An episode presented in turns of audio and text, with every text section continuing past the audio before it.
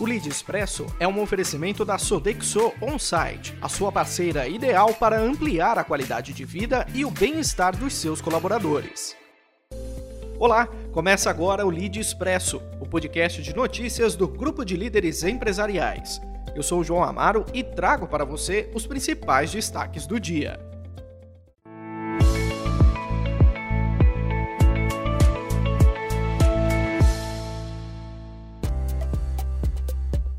Empresas do mercado de fidelização registraram alterações nas movimentações em 2020.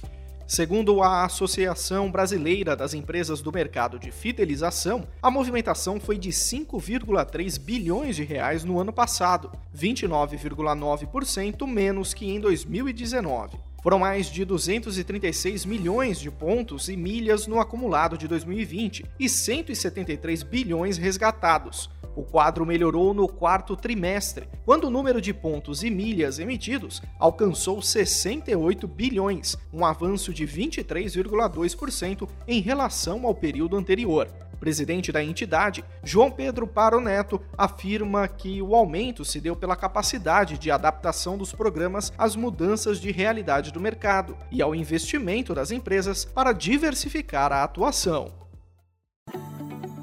A cidade de Serrana, no interior paulista, encerrou no domingo a campanha de vacinação em massa contra a Covid-19. Moradores maiores de 18 anos receberam os imunizantes, totalizando 28 mil dos 46 mil habitantes. A ação faz parte do Projeto S, estudo do Instituto Butantan que avaliará a eficácia da Coronavac na prevenção de infecções pelo coronavírus. Os primeiros resultados devem ser divulgados em maio, mas Leila Guzmão, vice-prefeita e secretária de Saúde, comemora os primeiros indicadores.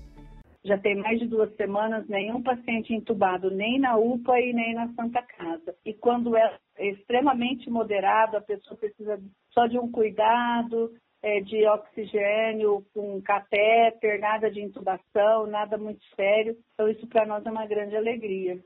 Com o estudo, Serrana tornou-se a primeira cidade brasileira com uma população economicamente protegida em meio à pandemia. A Microsoft anunciou a compra da Nuance Communications, empresa americana que produz softwares de reconhecimento de fala. O negócio é avaliado em 19,7 bilhões de dólares. A aquisição será finalizada até dezembro e faz parte das diversas ações de compras da gigante de tecnologia. O anúncio fez as ações das duas empresas subirem na Nasdaq. Ainda assim, a Microsoft continuará as compras. O próximo objetivo é fechar o negócio para adquirir o aplicativo Discord, avaliado em 10 bilhões de dólares. O grupo Itapemirim está na reta final para o lançamento da Itapemirim Transportes Aéreos. As aeronaves da nova companhia farão voos de certificação junto à Agência Nacional da Aviação Civil, a ANAC, para obter o certificado de operador aeronáutico. As simulações ocorrerão entre 12 e 15 de abril nos aeroportos de Guarulhos, Confins, Salvador, Porto Alegre e Galeão, no Rio. A empresa atuará com 10 aeronaves Airbus modelo A320 CEO e pretende iniciar as operações já em 2021, com a projeção de expandir a frota para 50 aeronaves. Há também a intenção de interagir os aviões com os ônibus, com linhas partindo direto dos aeroportos, utilizando toda a frota do grupo.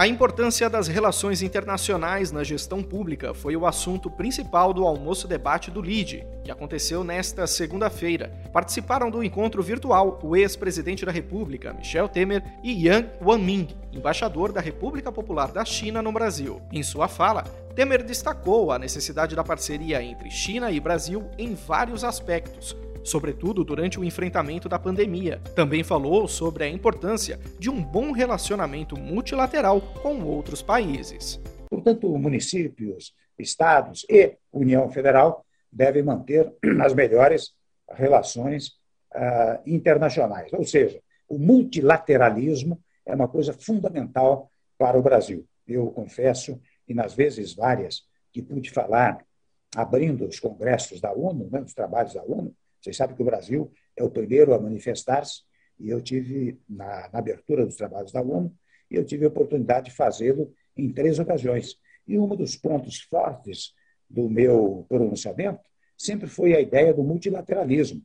O Amin ressaltou as relações diplomáticas entre China e Brasil ao longo das últimas quatro décadas, o que foi benéfico para o crescimento de ambos em vários aspectos.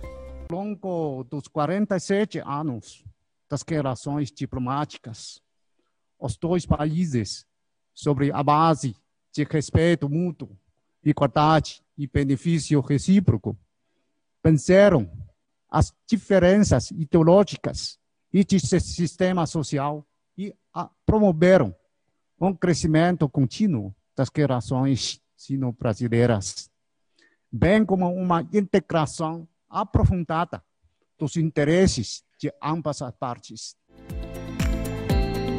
Na quarta-feira é a vez de mais uma edição do Lead Talks, que falará do cliente-centrismo na pandemia, sentimento do consumidor como parte do negócio. Participam Roberto Góes, da Acordo Certo, Fábio Avelar, da Vivo, Hélio Silva, da Riachuelo e Marcos Gouveia, do Lead Comércio. É às seis da tarde em leadglobal.com barra Talks. Não perca!